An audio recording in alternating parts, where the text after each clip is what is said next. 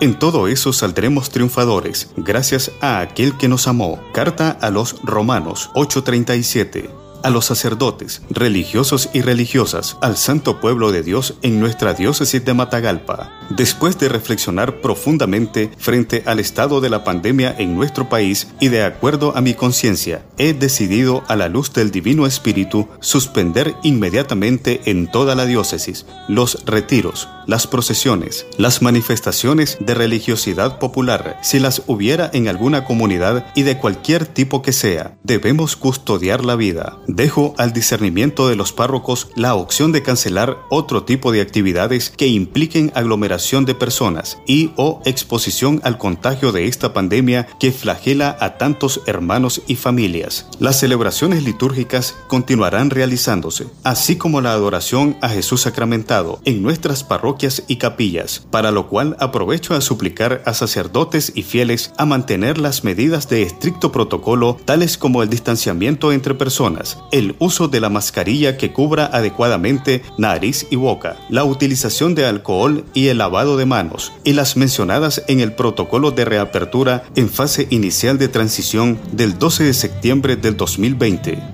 Les insto a continuar ofreciendo al Señor oraciones, sacrificios y penitencias por el cese de la pandemia, así el cuidado que debemos tener unos con otros para detener esta cadena de contagios. Todos somos responsables de la vida del otro. Con cariño de pastor, Monseñor Rolando José, obispo de la diócesis de Matagalpa.